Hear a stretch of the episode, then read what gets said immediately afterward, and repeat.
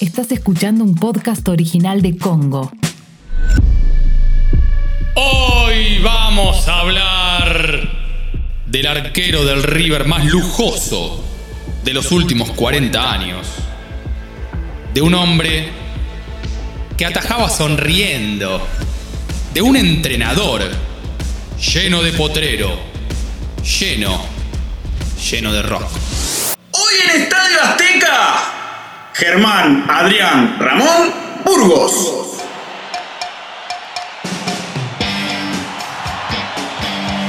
Vine en el General Roca eh, con mi compañero Marcelo Sosa y bueno, nos alojaron, eh, Perro nos alojó en la pensión de Neuquén, acá cerca, y bueno, nos daba la casa, la comida y mi viejo había arreglado para que inclusive me pagaran, yo estaba estudiando inglés y siguiera con mi carrera de inglés. ¿La terminaste? No por burro.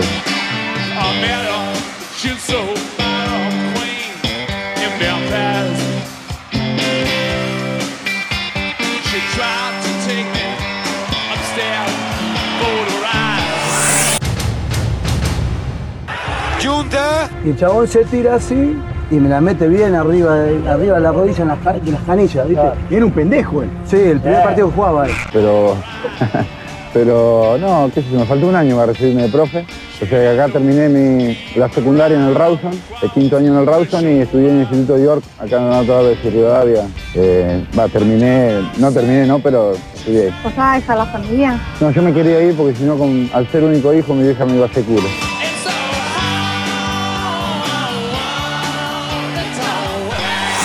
¿Debutabas vos en el arco de perro o no? Yo estaba, claro, merodeando con 19 años. Y Blas en ese momento era, venía Hércules. Yo a mí me interesaba meter la pelota. Y yo veo que la pelota entra y bueno, voy a gritar el gol. Viene el árbitro y me dice, no, está adelantado. Le misma levantaba y digo, la puta que lo parió. Y el chabón se me cae encima así, ¿viste? Y yo me le levanto así y le digo, nene, ¿querés morir en este instante? Antes se, se usaba, decía así. ¿qué esperas darle?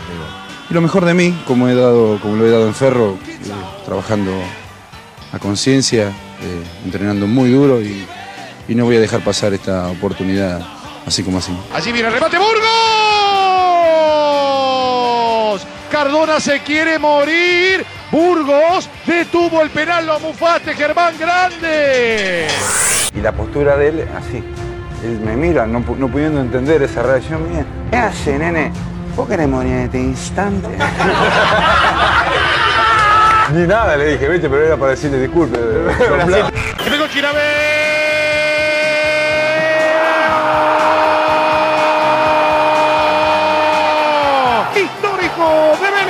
Dio a favor de Chilaver porque observa a Burgos adelantado, mete la pelota dentro del arco de un Burgos que viene retrocediendo, resbalando y sin hacer pie y no puede contenerlo. Un paso para Solano, no puede echar el centro. Llega para Jairo, la mete en el área. Se va Maestro, cabezazo.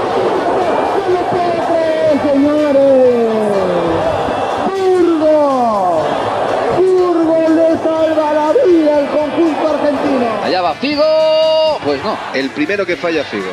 ¿Y qué le pasa al mono? Y el mono Burgos Le ha dado el balón en la cara. Sí, balonazo en la cara, ha parado con la cara, no con las manos. Notable la intervención del portero, pero lo de Burgos fue descomunal. Muy buena la intervención del portero argentino. Do you think that it's possible to make a numerical advantage in defense and in offense in a one single play? The answer is yes, it is possible. Watch this video where you can see 7 against 4 in defense and 4 against 3 in offense. Goodbye. Simeone es insoportable. ¿Por qué? ¿Por qué, Cholo? es insoportable? No para hablar de fútbol. Vas a cenar y empieza a mover copas, ¿viste?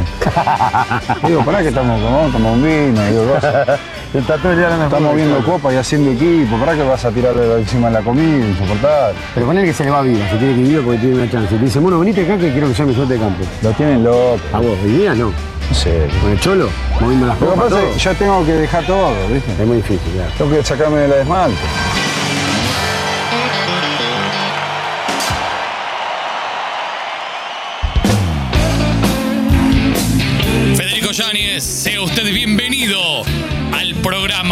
maravilloso del universo. Federico, antes de saludarme, escucha.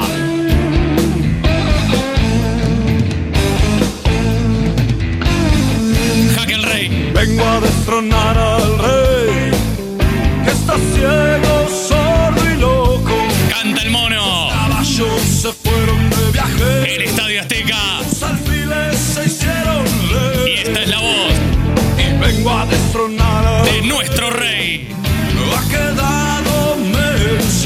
Señor Federico Yáñez. Y la reina Ignacio Fusco. Programa plagado de rock el de hoy y el mono que hablaba en la introducción y decía que se fue de la casa porque al ser hijo único la madre lo iba a terminar metiendo de cura. Yo creo que estoy en condiciones de decir que el mono no tiene ateos. Me parece que es transversal. Me gusta. Sí. Sobre todo por lo siguiente. Por estilo, por look, por Sí. personalidad. Sí. El mono tenía todo, absolutamente todo servido para ser ídolo de boca. Eh, podría ser, podría ser. Bueno, el mono es el último representante del árbol genealógico de Amadeo Carrizo, Hugo Orlando Gatti, justamente su ídolo, el mono Navarro Montoya y él. Y ya después el salto es a Neuer, por ejemplo. O sea, ya después hay como una especie de transformación europea, o Ter Stegen, estos tipos, digamos Arqueros que... muy prolijos ahora. Eh, corte de pelo, eh, arqueros Bueno, eso jugadores sí. totales. Claro, yo decía el estilo, ¿no? Bueno, no, también, eh, digo, porque tiene que ver. Antes había arqueros, no sé, Sepp Mayer que tenía también las chulas largas, eh, Michel Proudhon, hasta Peter Shilton que tenía esas cubanas rulosas bastante fuleras. Digo, el mono como que convive con esas dos cosas, el tema del look y el tema del estilo. Un tipo que no le tenía miedo a la vergüenza. eh, de- se No. recuperó el gol a Chilabert y, y tapó de todo en otro partido. Bueno, era justamente, digamos, un hombre que mm, atajaba sonriendo.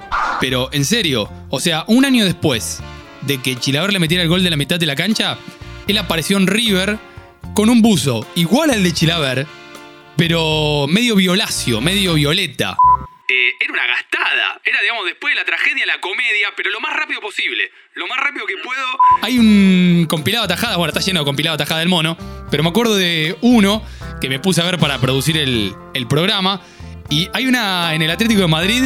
Le patean de afuera del área, él embolsa la pelota, queda tipo como deportes en el recuerdo, así, con un brazo contra el césped, la pelota eh, debajo del otro sobaco, y agarra y, y mira así, no, no sé a quién, y se, se empieza a cagar de risa y saluda.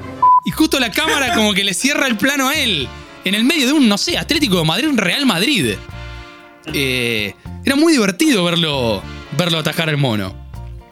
Bueno, y también hablando de la personalidad, dos cosas. Una, también en esos compilados de, de atajadas que, que estuvimos viendo, en, te estoy hablando de última etapa de River, que le tiran un, un bochazo durísimo de afuera del área y la saca con el codo y se ríe.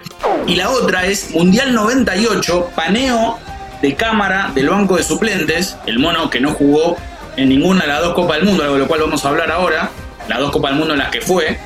Y cuando llegan a él, saluda y dice, hola mamá, ¿cómo estás? Y vos ves a, no sé, al chilo delgado que se ríe con vergüenza, como diciendo, ¿qué está haciendo este estúpido? Pero no, bueno, era así, hermano. Es así.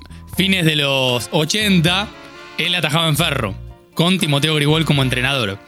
Y e hicieron una serie de amistosos contra estudiantes de La Plata, o sea, dos equipos grosísimos de principios de los 80, los dos justamente campeones a principios de los 80 en el fútbol argentino. Y el mono tenía una costumbre que era como de Navarro Montoya. De hecho, yo lo quería mucho al mono porque me parecía como un Navarro Montoya fallado. Me parecía una genialidad eso, como que hacía lo mismo, pero muchas veces le salía mal. Y yo lo quería más, pues bueno, ya está, ¿qué va a hacer? Y en uno de estos amistosos entre Ferro y Estudiantes, él muestra la pelota en cada tajada, ¿viste? La levanta con un brazo. Entonces Grigol, que estaba haciendo de árbitro, le grita: Apúrate porque la próxima te cobro penal. Centro. El mono descuelga el centro y lo mismo, la muestra. Me cansé, penal, cobra Timoteo. Lo ataja. Y agarra, vuelve a mostrar la pelota y Timoteo recaliente, te vas a cambiar. Y el mono le dice, me voy a la mierda, me voy a trabajar al puerto de Mar del Plata, no me vengas a buscar. Y se fue. Desapareció del club. Tuvo dos semanas hasta que después volvió y le impusieron una especie de sanción. Y después el mono debuta a fines de los 80, casi una década, una década después o un lustro después, justamente en Ferro con Timoteo Gribol, el entrenador que él ahora cita todo el tiempo cuando le piden sus referentes. Gribol, Aragonés, Bielsa. Aprovechando eso, le dedicamos este programa a Armando, que es el nuevo personaje que tiene el fútbol argentino. Armando de la Morena, el ayudante de campo de Cholo Simeone, que aparece en todos los resúmenes de TNT Sport, de ESPN. El mono diciéndole: Dale, Armando, ¿quién tiene que cabecear en el córner? O dale, Armando, Armando, hoy estás en otra. ¿eh? Que es más, el mono contó en una nota que lo estuvo estudiando dos años a Armando para después llamarlo por teléfono y sumarlo a su cuerpo técnico. Así que le mandamos un beso gigantesco a Armando, nuestro Daniel Arcucci del fútbol argentino. Es exactamente igual. Eh, Totalmente. Pobre, Armando está pagando los platos rotos del último audio de la intro cuando el mono decía, ¿qué voy a ir con el insoportable de Simeone? Bueno, Armando debe estar pensando lo mismo. ¿Qué hago con el insoportable de Burgos? Bueno, eso primero, el capítulo se lo dedicamos al gran Armando, después eh, una dedicatoria, una especie de leyenda que el Cholo Simeone le conteste los mensajes al Mono Burgos. Por favor, chiques, tuvieron 10 años en lo más alto de Europa. Y justamente los ejemplos de Mono están relacionados con segundos entrenadores que se transformaron en grandes entrenadores primero. Pasarela dejó al Toro Gallego, el Toro Gallego campeón invicto, en el Apertura 94 con el Mono como arquero titular. El tercero de ese cuerpo técnico era Sabela. O sea, durante muchísimos años eh, al Mono le pasó lo que seguramente soñará que le ocurra ahora. De hecho, durante 10 años, el Mono fue el Matías Vizcay español. Sí, yo, yo lo que digo es que de los segundos soy el primero. Tiene razón, tiene razón el Mono. Gran momento, y ya vamos a, a dar paso a los banderines, no se asusten. Gran momento en un Atlético Madrid, Real Madrid, Cholo de un lado, Mourinho del otro, se estaban jetoneando y en un momento aparece Germán, lo mira a Mou y le dice, mirá que yo no soy Tito, en alusión al día que Mourinho le metió el dedo en el ojo a Tito Vilanova. Y no fue la primera vez, porque con, creo que con Julen Lopetegui o con Unai Emery hizo exactamente lo mismo, solo que no le dijo nada. Salió del banco, se paró, planilla, silbato, chicle y lo miraba. Lo miraba mientras mascaba y vos veías la cara del otro que decía, ¿qué hace este tipo? Y el otro lo miraba y lo miraba. El- el- el- aparte el look era muy Horacio Guaraní, con lo cual también entiendo que eh, era un tanto intimidante. Tengo, Federico, ¡Oh! mi serpentina de banderines, porque tengo tres. ¡Hijo de sí, tu madre! Sí, tengo tres, tengo tres. Mirá, están como un poquitito sucios, un poquito ajados, porque se cayeron en el barro, mamá me los quiso lavar. ¿Viste cuando querés lavar algo que no hay que lavar? No laven las camisetas de fútbol, no se metan con la ropa deportiva eh, que tanto amamos. Mirá, sexta fecha del clausura 94. Bien. Independiente contra Ferro. Sí. El mono ataja para Ferro, obviamente. Bien. Independiente de Dani Garnero, Palomo Zuriaga, Pascualito Rambert. Minuto 32 del primer tiempo. Patea Garnero de afuera del área.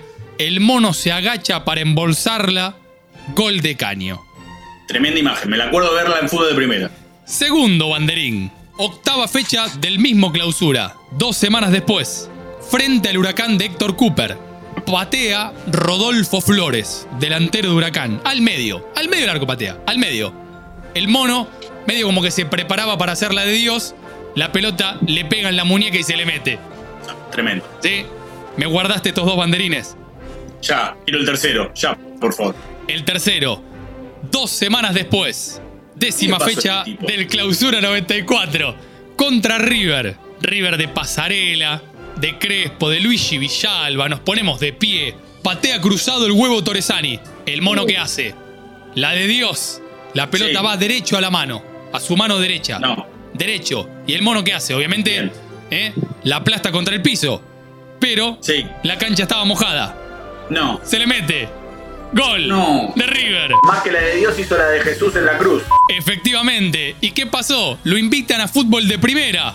Y Adrián Paenza, Adrián, vos sos un buen tipo, le pone todas las jugadas juntas. Burgos, ¿cómo te bancás que te hayamos invitado hace una hora que estás esperando y Adrián te muestra macanas, y no cosas buenas, porque sos un arquero que tiene muy buenas condiciones con un gran futuro? Bueno, es un poco eh, mostrar mi vergüenza, ¿no? Ante todo esto. Eh, yo pienso que uno tiene que enfrentar las cosas y no, no agachar la cabeza. Eh, eh, el jugador de fútbol, más el arquero, cuando le pasa una cosa así, te dan ganas de, de meter la, como, la cabeza como la, la avestruz, ¿no? Sí, sí. Pero en mi caso no, porque yo me tengo, como te decía antes, eh, tengo una fuerza de voluntad tremenda y, y yo, sé- yo sé que voy a salir de esto. Es Terminator 1000. Lo destrozan y se recompone al instante. No tiene memoria el mono. Es el mejor de todos, loco. Y te agrego una cosa con respecto a eso. Gracias a esos tres goles, o mejor dicho, gracias a que fue a fútbol de primera a ver esos tres goles que se comió, llegó a River. Y vos decís, ¿cómo No, puede ser pero eso? pará. En 2008, Sí. cito a la principal bibliografía que tiene este programa, que es eh, las entrevistas 100% de Diego Borinsky. El mono habló con Diego y Diego le dice: ¿Es cierto que llegas a River por fútbol de primera? Y el mono contesta: Un poco sí. Muy me habían hecho tres bueno. goles raros y fui a fútbol de primera. Paenza me convenció para ir. Ningún arquero fue a dar la cara en un momento así. Gallego me contó después que Daniel y él empezaron a hablar de mí en ese momento. Le llamó la atención verme ahí pero eso es parte de la personalidad que me acompañó siempre. O sea, producto de esos tres goles nabos que se come, el mono llega con Roberto Ayala desde Ferro a River. En ese semestre recibió su primera convocatoria al seleccionado y salió campeón invicto con River, con un 3 a 0 la bombonera incluido. Bueno, el. Mirá lo que es la tabla. Sí, sí, sí, sí, sí. El mono debuta en River el día que vuelve Francescoli. 7 de septiembre del 94, partido contra Nacional, la vieja Supercopa, camiseta de River sin publicidad, la que creo que después es Sancho, en ese campeonato Sí. justamente del, de la Apertura 94. Y el primer tiro de Nacional al arco en ese partido es de Lemos. Se re- recuerdan, un glorioso jugador uruguayo, patea como de 30 metros. El mono, mientras la pelota va volando, sale caminando para afuera, como ya para buscarla al córner. Pega en el ángulo. Ni se mosqueó el mono. Agarró, vio, el- vio el alcanzapelota, le dijo a la pelota. Saque arco. o sea, es un genio. El mono era un hombre de contrastes y esos contrastes vienen en mi banderín, Ignacio, mientras recepciono el tuyo. Por los voy míos. preparando para los míos. Te pido por favor, los míos. Guardalos, doblalos. Lo, pasa, lo que pasa es que están como cocidos, entonces lo veo como una unidad. Entonces ves como Ah. que están- es que acá le- tu, tu vieja no lo limpió, pero les hizo el punteo. 19 de junio del año 1996, Estadio Olímpico Pascual Guerrero en la ciudad de Cali. Olímpico no sé por qué, porque Colombia no recibió nunca los Juegos Olímpicos y menos Cali, pero bueno. Un año antes habían caído Perdón, pero sería muy buena la campaña publicitaria del cártel con los juegos. Mira que, bueno, hablando del cártel, un año antes la policía colombiana había apresado a Gilberto y a Miguel Rodríguez Orejuela, los capos del cártel de Cali que financiaban a la América en 1993 o 94, ya no me acuerdo, dos años antes, habían matado a Pablo Escobar. El América, para que te des una idea, hasta 2013 estuvo en lo que se llamaba la lista Clinton, que era justamente la lista que tenía el gobierno de Estados Unidos de todas las entidades que podían estar ligadas al narco.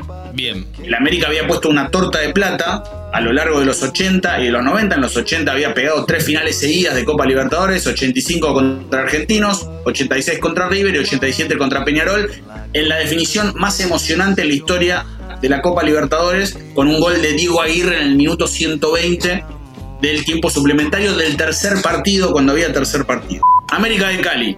¿Viste Sí. cuando decíamos que el mono tenía todo para ser eh, ídolo en Boca? Sí, señor. Bueno, eh, el arquero de América tenía todo para ser ídolo en River. Y se invirtió la carga. Oscar Bien. Córdoba, Sí, señor. era el número uno.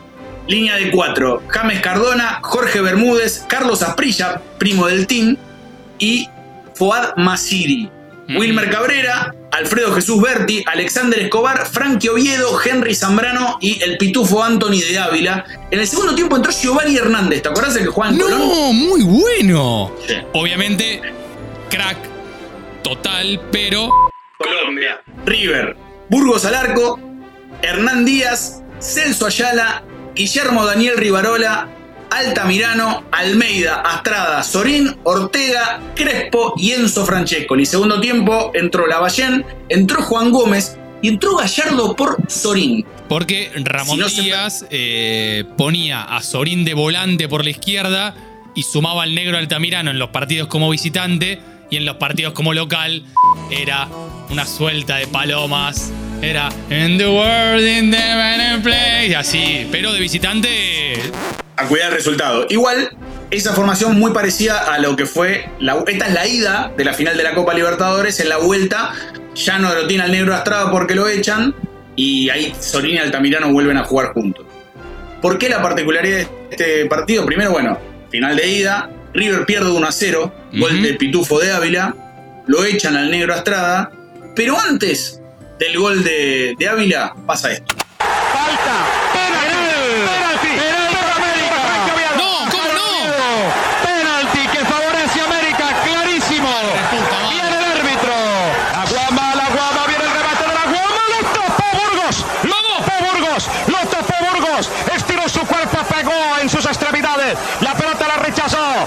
Y cayó como un balde de agua fría aquí en este estadio. Quedó la gente estupefacta. Lo tapó Burgos. La pelota viene hacia atrás. Bueno, un, agua, un baile de agua fría. ¿En invierno o en verano? Porque para River fue en verano. Exactamente, era nuestro invierno, pero era su verano. La guama es una flor, por eso era el apodo de James La Guama Cardona. Muy bueno, en El serio. Sé que te iba a preguntar qué era la guama.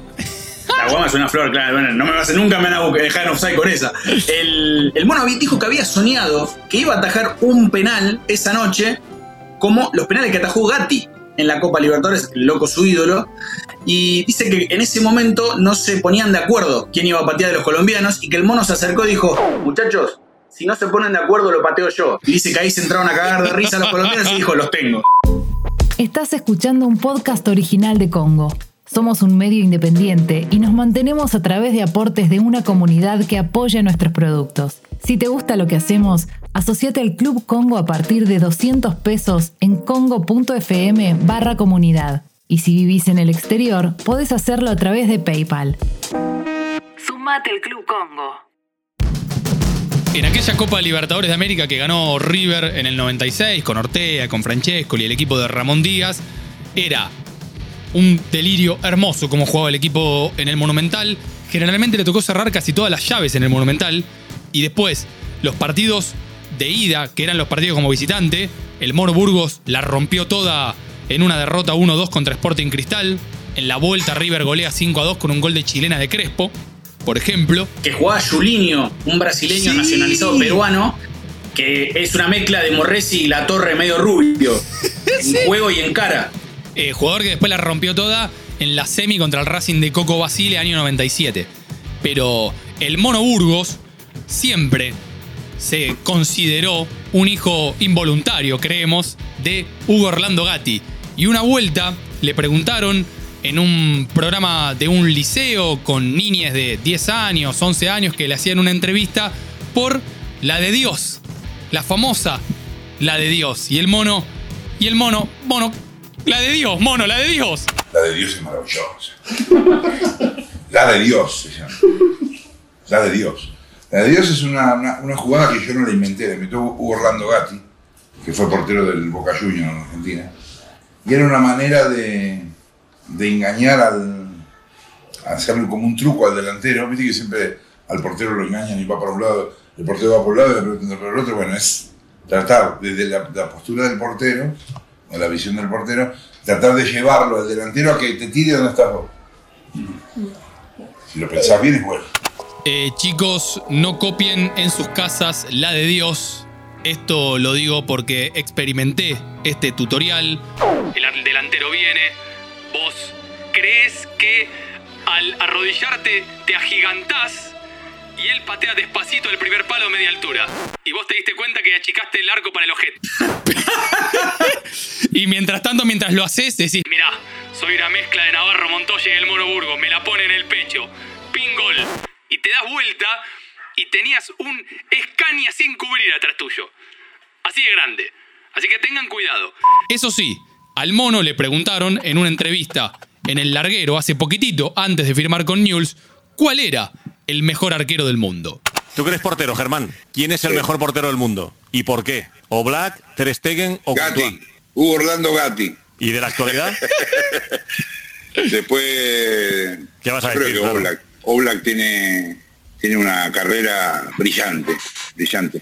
Seguramente lo va, lo va a conseguir porque, viste cuando ves a alguien que mejora y mejora y mejora y mejora y mejora y mejora. Bueno, palabra santa, si el mono dice que Oblak es el mejor arquero, entonces hay que creerle. Pero hablando de mejores, Nacho bien lo dijo al principio del programa, Bielsa, Carlos Aragonés, el Tolo Gallego y Carlos Timoteo Grigol son las cuatro columnas en donde se para justamente el Mono Burgos para hablar de los mejores entrenadores que tuvo.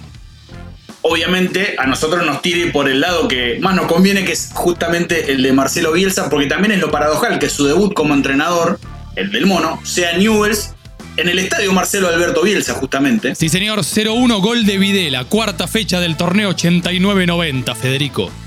Mira, hermoso total. Y ahora como entrenador pasa exactamente lo mismo. En ese momento, cuando debutó, era el Parque de la Independencia, ahora cambió.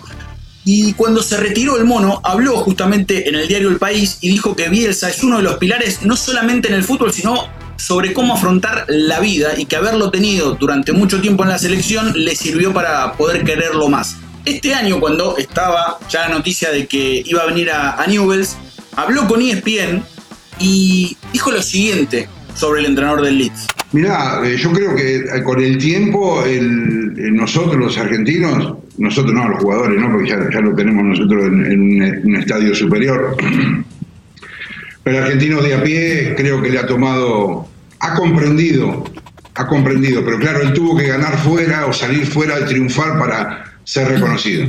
Algo que como, como lo que hizo San Martín, más o menos. La última, bueno, pues hablamos de un montón de entrenadores. ¿Quién es para vos hoy el mejor técnico del mundo? Para mí Bielsa. Bielsa. Para vos Bielsa es el mejor técnico del Sin mundo. ninguna duda, sí. Sí, sí. Eh, argentinos de a pie, yo no sé cómo TN todavía no tiene un programa que se llama así. ¿No? Argentinos de a pie con la PUE. Sí. Todos los No, con días. Andy Kuznetsov. con Andy. Con Andy Kuznetsov, la verdad que no lo sé. Sí, sí, sí, lo comparó con, con San Martín. Un poquito exagerado. Sí es verdad que el loco Bielsa tiene cara de prócer. De hecho, hay una foto, Sí, total. él como entrenador de Chile, que es póster de habitación. Sí, incluso se ha hecho de la misma manera que se hizo Isabela la- el fotomontaje con San Martín, pero la contracara de, Bielsa justamente son otras cosas. Eh, y cuando se de la locura de Bielsa, incluso pueden aparecer cuando alguien como el mono se opera porque tuvo cáncer y sale del postoperatorio y recibe un llamado. Por ejemplo, cuando tuve cáncer que me llamó, que tenía enfermedad, esperó que, que terminara de operarme y entonces lo atiendo. Él nunca llama directamente, hace llamar. Le va a hablar Marcelo, creo que fue Lucho Torrente, el- el entrenador de News. Y dice, no, quiero, quiero decirle que estuve muy cerca de, siguiéndolo su operación, me alegra que esté bien, eh, siga para adelante con su... Y, y tú, tú, tú. Me colgó, no me dejó decirle gracias. Qué grande. Tiene esas cosas también. Y para, para entender también o cerrar un poco la relación de Burgos con Bielsa, Burgos hizo todas las eliminatorias con Pasarela, pero solamente jugó dos partidos. Sí. El partido con Paraguay, donde Chilaver le hace el gol de tiro libre. Y eso fue la fecha 4. Y la fecha 3, el partido con Perú en Lima, donde Argentina empató 0 a 0, lo habían echado de Balbo y Burgos tapó absolutamente todo. Y ahí pensamos, tenemos arquero para rato. Después se termina quedando con toda la titularidad al final, la segunda etapa. Carlos Roa, había atajado Caballero, había atajado Nacho González. ¿Vos te acordás quién fue el que debutó en las eliminatorias de Pasarela contra Bolivia 3 a 1 en cancha de River? Eh, uy. ¡Momento! ¿Quién quiere ser millonario en Estadio Azteca? ¿Quién fue el arquero que debutó con el seleccionado argentino de Daniel Alberto Pasarela en las eliminatorias rumbo a Francia 1998 en el 3 a 1 contra Bolivia en el Estadio Monumental? Ignacio Fusco, minuto en el aire. Ay, eh, bueno. eh, Pensá. Sí. Pensá. 97. 96. 96. Uy, qué duro. Eh, bueno, lo recaudado va a ser destinado a la fundación Mi Departamento, porque le quiero poner a mi nene una especie como de tipo filmina, ¿no? Pegarle en la habitación, así con un dibujo grande. Eh, así que va a ser, nada, destinado a ese fin solidario. Em, no, me mataste, porque a ver, eh, Bocio ya había atajado. Nacho González lo, lo nombraste recién al pasar. Ya lo nombré, sí, ¿no? Y 98 era Roa. Bueno, el mono. Oscar Fernando Pacet. No, muy arquero bueno el flaco. Pero con Bielsa se le dio a la inversa. ¿Por qué? Las primeras ocho fechas rumbo a Corea-Japón atajó Tito Bonano. Sí. Y de los últimos 10 partidos, dos ataja Caballero y ocho ataja el Mono. Incluso las últimas dos fechas. Pero en el Mundial atajó Caballero. Claro. ¿Y vos sabés, después del Mundial 98, a dónde se fue el Mono? A al. 99, no en el 98, Claro, en el 99 digo. al Atlético de Madrid. No, ¿Cómo que no? ¿Mallorca primero? por eso, sí. ¡Ah! ¿Y quién era el arquero de Mallorca? Roa.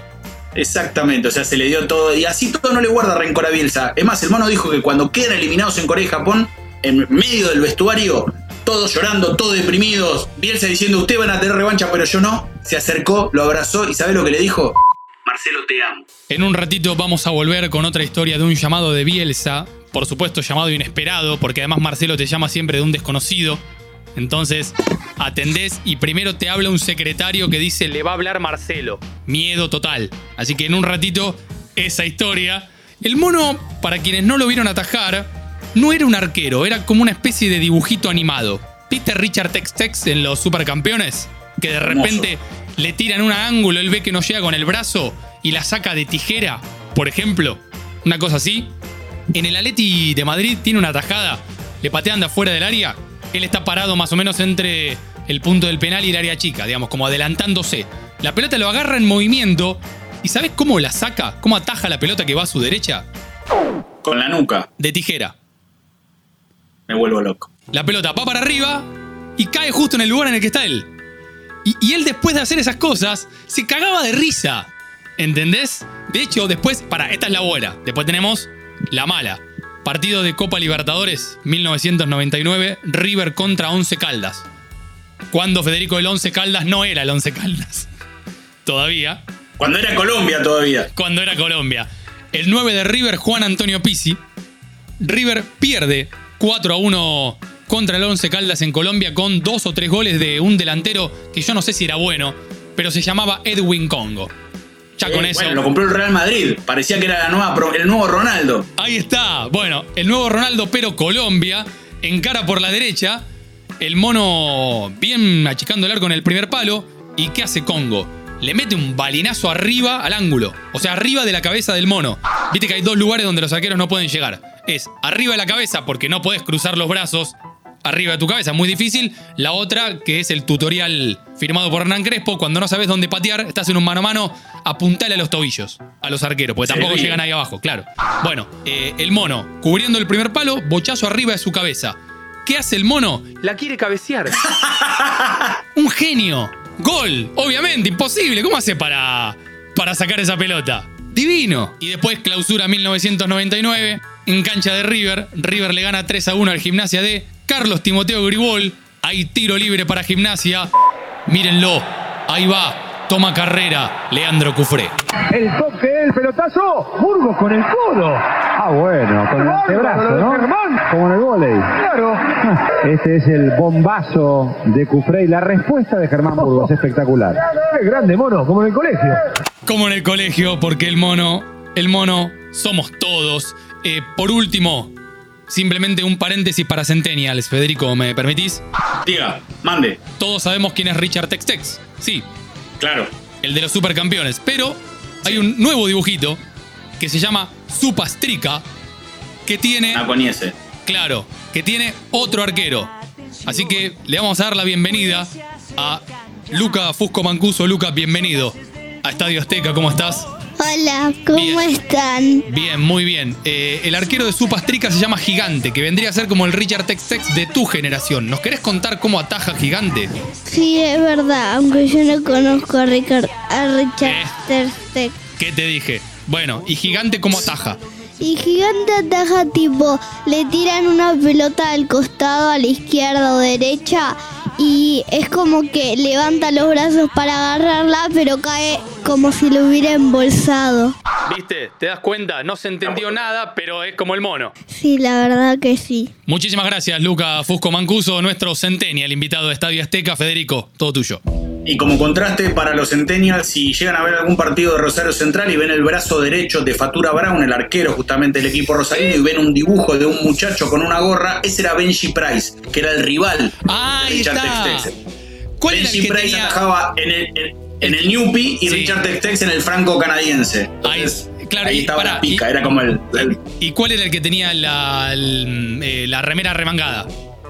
eh, Steve Huga, que era el capitán del franco canadiense. Era el- teóricamente el malo. Ah, está bien, el 9. Ah, listo, listo. No, pensé que era, pensé que era uno de los Uno de los arqueros. No, el, el el capo de todos era Oliver Atom, que era el 10 del Newpi, que su, su, su Bochini Bertoni era Tom Misaki, que era el 11 justamente de- de- del, Fran- del que era el que tenía camiseta blanca con la N. Pero bueno, hablabas de Grigol. ¿Vos sabés cuándo debutó como entrenador el Mono Burgos? Eh, mm, recién quería hacer memoria del equipo madrileño. Tercera, cuarta división, una cosa medio así, imagino. No, no debutó ahí. Uy, a ver, acá viene, acá viene una historia. El Mono debutó como entrenador a los 19 años. Sí, de Carlos Todo. De Carlos Todo, eh, creo que fue mi padre futbolístico.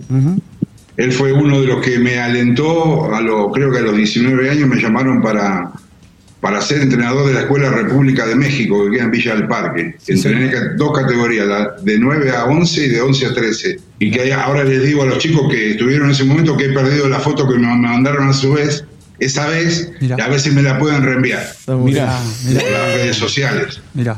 Así que él, él me alentó en ese momento, tenía una inquietud, como he he tenido millones de inquietudes. Imagínate que lo tengo allá arriba y me dijo, enseñale lo que sabes.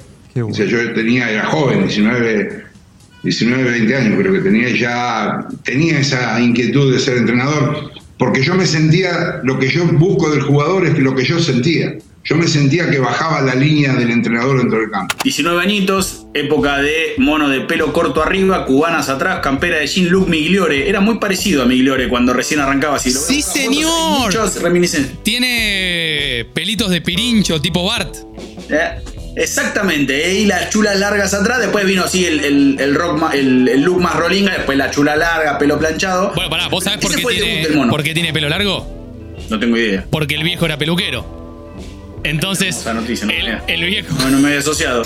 el viejo siempre le cortaba el pelo.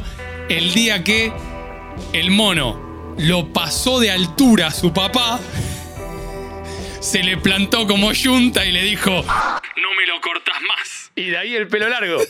Maravilloso. Qué lindo muchacho. Bueno, el mono después en 2008 eh, asume como preparador de arqueros en el Alcorcón. Alcorcón, ese de lo que sería de lo que sería la segunda B de España, que es como la primera B metropolitana.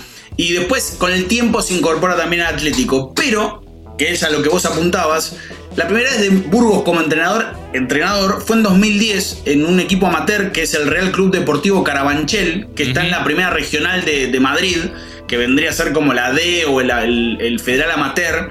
Hay una muy buena nota de Matías Palacios en Infobae, nuestro colega que vivía acá en Argentina y ahora vive en España y hace notas para Infobae y relata en distintas plataformas. Claro. Y, y lo llamaron, lo, lo fueron a buscar. Él estaba en- como entrenador de arqueros en el Atlético C y, y lo va a llamar un señor llamado José Antonio Petón, que era un exjugador que estaba vinculado al Atlético. Se lo propone y el mono dice, voy. Estaba medio como al borde de, no del descenso, pero por ahí. Y los terminó ascendiendo. Es más, tenía jugadas preparadas, entrenaba corners, entrenaba tiros libres. eh, y hay como una anécdota muy, muy bonita en torno a, a un jugador particularmente que se llamaba Carlos Matallanas. Capaz el apellido te suena porque Carlos tiene un hermano que se llama Javier, que es pe- es periodista y escribe en el diario AS. Ah, sí, sí, sí. es que- Ahí está, sí. Bueno, el tema es que Javier contó una vez que su hermano falleció producto de la esclerosis lateral amiotrófica, la ELA, la enfermedad que mató a- al negro Fontana Rosa, y que Burgos siempre lo llamaba al hermano cuando estaba enfermo, y Javier cuenta esto. Germán siempre estuvo cerca de mi hermano, nunca dejó de ir a verlo, hasta días antes de su muerte se enviaban mensajes.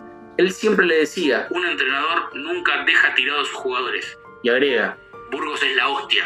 Es la hostia como persona, la hostia es un copado, es lo más. Que también lo pinta a cuerpo entero de lo que él aprendió de Bielsa, del Tolo, de Aragonés y de Timoteo. Bueno, cuando el mono asume en el Carabanchel, suena su teléfono. Y fíjate que cuando yo me, me recibí de entrenador y se enteró que yo estaba dando mis primeros pasos en España, que lo hice en el Atlético de Madrid, en el Alcorcón, en el Carabanchel, como te dije antes, me dice, ¿qué tal? Eh, ¿Cómo le va, Germán? Bien, me alegro que, haya tomado la decisión de, de asumir la, carrera de entrenador, de, lo felicito. Y enseguida te, te preguntan, ¿y, y qué, les va a enseñar? Le digo, a pensar. ¿Y para qué? Le digo, bueno, para que, eh, para que trate de resolver cosas en milésimas de segundo, ayudarlo a pensar, ayudar- ayudarlo a crecer. Si no tiene, si no tiene el talento necesario, mecanizar ese talento para que resuelva en milésimas de segundo. Marcelo Bielsa había vuelto a llamar a Mono Burgos, el hombre que tiene una costumbre, incluso y fundamentalmente en los peores momentos, se mira al espejo y se habla. Esto lo, lo ha contado él. Incluso durante el horrendo viaje del cáncer de riñón, se mira al espejo y se dice, mañana ganamos, ¿eh? Mañana ganamos.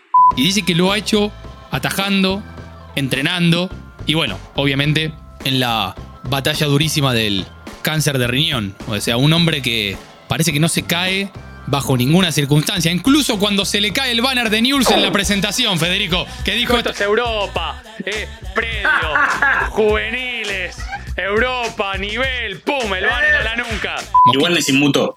Eso que vos decías de que se mirara al espejo y decía hoy ganamos, es algo que hacía con, con Aragonés. Con Aragonés, él juega primero en Mallorca y después en Atlético de Madrid. El mono se va ante el Mundial 2002 a la B de España, a lo que era el nacional nuestro. Con el Atlético, obviamente, un equipo grande. Y siempre pasaba que antes de los partidos estaba Aragonés tomando un café y él se sentaba en la mesa al lado a tomar otro. Que Aragonés le- lo miraba, porque obviamente era uno de los capitanes, jugador experimentado, y le dice, mono, ¿cómo la ve? Hoy ganamos, Luis. Tranquilo, hoy ganamos. Y decía que de ahí es como que empezó a generar un, un ida y vuelta con, con Aragonés, que obviamente, si no saben quién es, es el hombre que rompió el estigma de España. Más allá que España había ganado una Eurocopa en los 60, es el que gana como entrenador de la Eurocopa de 2008 con esa generación divina que gana el Mundial de Sudáfrica y la Eurocopa del 2012 con Vicente del Bosque. Pero pará, en este 2021, en Estadio Azteca, hemos sumado una nueva sección. ¡Sí! ¡Sí! ¿Puedo saltar? ¡Ahí va! ¡Ay, me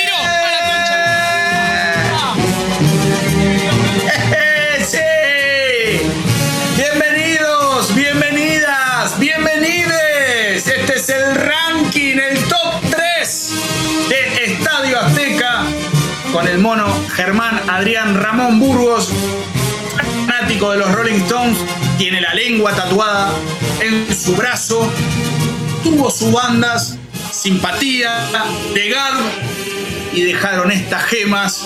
Y en el puesto número 3 Los huesos rebotaron en seco y la mosca se voló. Amargo escambio entre dientes, lata se atoró. ¡Hoy ganamos, eh!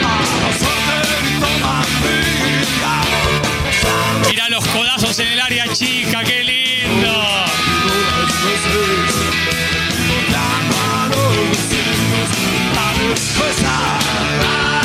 ¡Ah! Y los costó, por ejemplo, su puesto en el Mallorca, que le puso una mano a uno.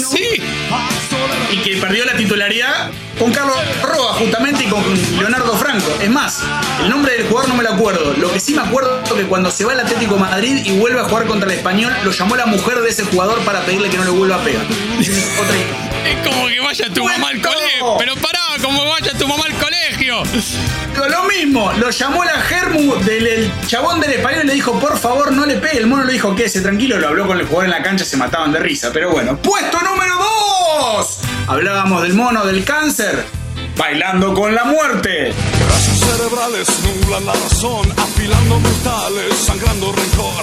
El cuero se hace cuero, fluidos de pasión, son tragos de infierno, escapando de Dios. Siguen bailando con la muerte, ey, su rock and roll. Siguen bailando con la muerte, ey, su rock and roll. Daniel Osvaldo. Eh, más oscura esta que lo que era la, la anterior, pero bueno. Final de este camino.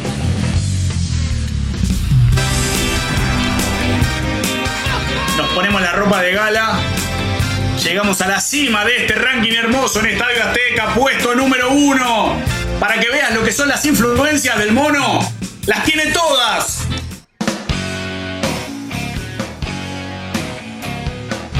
Será un Rolling Stone. versión en vivo. Traigan a la renga que bailen los ratones, que llega el hijo del rock and roll. Estadio Azteca 2021. Una vieja loca alegría,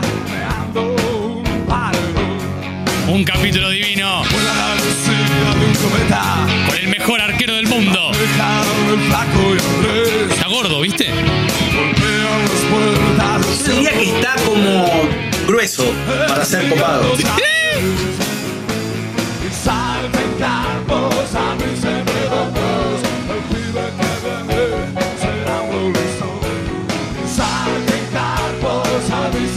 Obviamente que, a ver, en los gustos musicales de cada uno va la opinión que lo que más quieras. Eh, a mí en esta senda soy mucho más fan de Los Piojos, de, de La Renga, de Divididos. Pero si el mono, ponele, no hubiese sido el mono y en los 90 había una banda así, yo quise una fecha te iba a ver, ¿eh?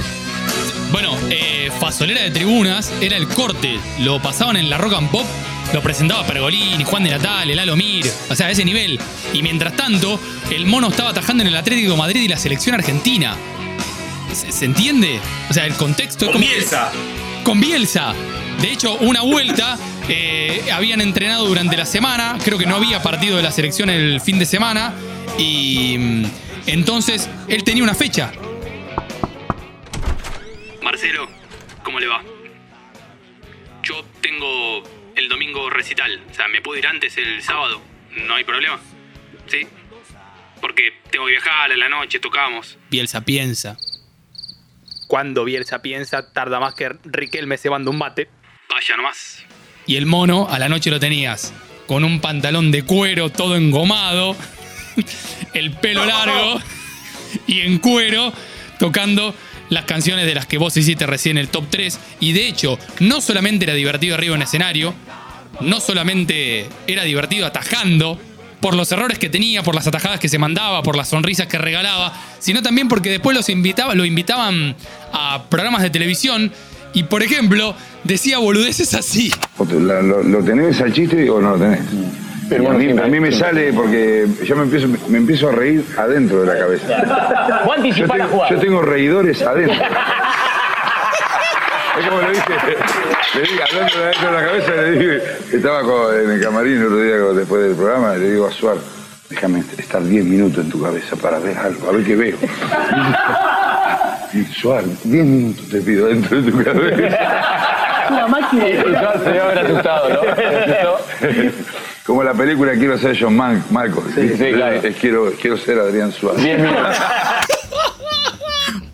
Eso claramente está hablando de cuando el mono tocó, digo, para que vean la magnitud del programa, de que ya lo hemos tocado en otros capítulos, el mono tocó en la noche del 10. Ah, es verdad, mirá. Me había olvidado. Saco blanco, medio cremita, lo va a abrazar a Diego y ahí te das la cuenta el, el tamaño de cada uno. Diego con su metro setenta, el mono con su más de metro noventa, lo abraza y lo envuelve. Bueno, eh, ¿cómo se llama una de las bandas? Fede, la de las iniciales. Partida. De Garb. Garb, o sea, Germán Adrián Ramón Burgos. ¿Por qué? Porque su viejo, que se llamaba Ramón, lo fue a anotar cuando el mono recién había nacido. Entonces le dicta el nombre que quiere a la señora del registro civil. Germán Adrián. A la señora le hace ruido. ¿Dos nombres? ¿Por qué le pone dos nombres? Ah, entonces póngale Ramón también. Germán Adrián Ramón.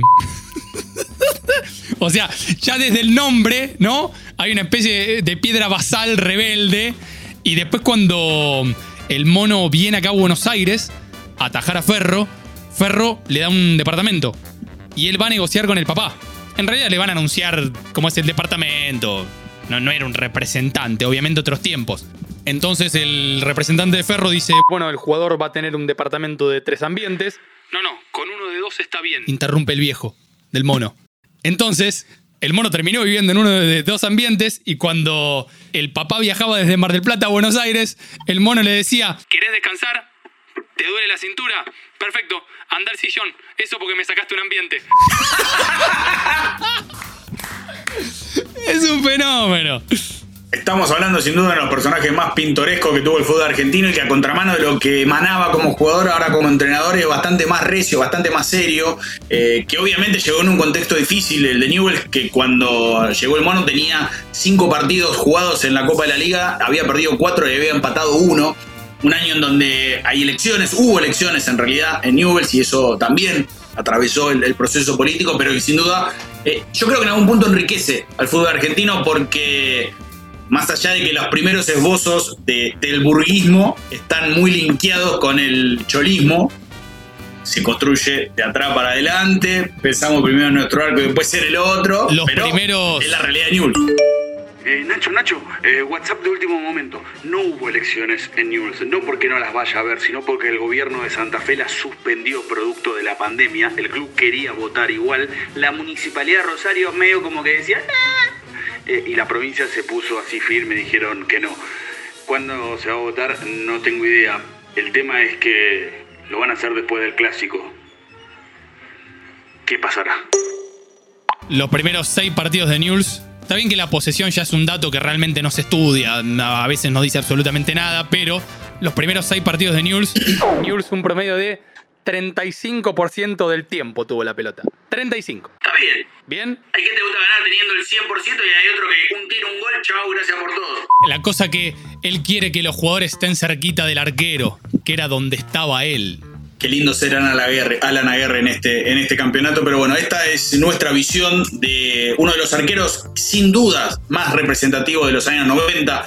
Si me corres rápido, son cuatro, en el fútbol argentino al menos. El mono Navarro Montoya, Luis Alberto Islas, José Luis Félix Chilabert y obviamente Germán Adrián Burgos. Alguno podrá meter alguno que otro, obviamente Córdoba más sobre el final, el caso de Pacet que lo mencionamos, eh, el Pato Bondancieri cuando estaba en Rosario Central, pero digo, me parece que ese es el póker de arqueros y de esos cuatro, el más personaje sin duda era el mundo. El arquero alegre, el arquero que atajaba sonriendo, no quisimos contárselos al comienzo, pero con Federico estamos distanciados. Este capítulo de Estadio Azteca se ha hecho en la Plaza Irlanda, cerca de alguna manera de la cancha de ferro. Igual estamos distanciados, Fede está en una esquina, yo estoy en otra esquina. Y yo no sé si vos llegás a verlo, Fede, pero ves ahí donde está, viste que hay un grupito de gente con la viola. Sí, está, sí digo, está haciendo un ruido bastante fulero, Sí, paso. viste que hay uno que tiene como una gorrita, que es la gorrita que después le pasan a la gente, ¿la tenés? Pará, vos me estás cargando, ¿no? No. Eh, a mí me parece que es el mono. Pará, ese que digo, el que está en línea recta al policlínico bancario, ese. Claro, ese. Está ahí con la guitarra acá en una plaza tocando. A ver, no sé, qué sé yo. A ver, escuchemos, no sé. A ver, Zapal. Hey, un viejo blues me hizo recordar momentos de mi vida Sí, sí, es el mono. y mi primer amor. Está bien, ¿eh? Me gusta. Pero aquí estoy. ¿Tenés monedas? Ah, solo en la ¿Existen vida. todavía? Hay una de 10 pesos. Mejor me voy. Fue un podcast de Congo.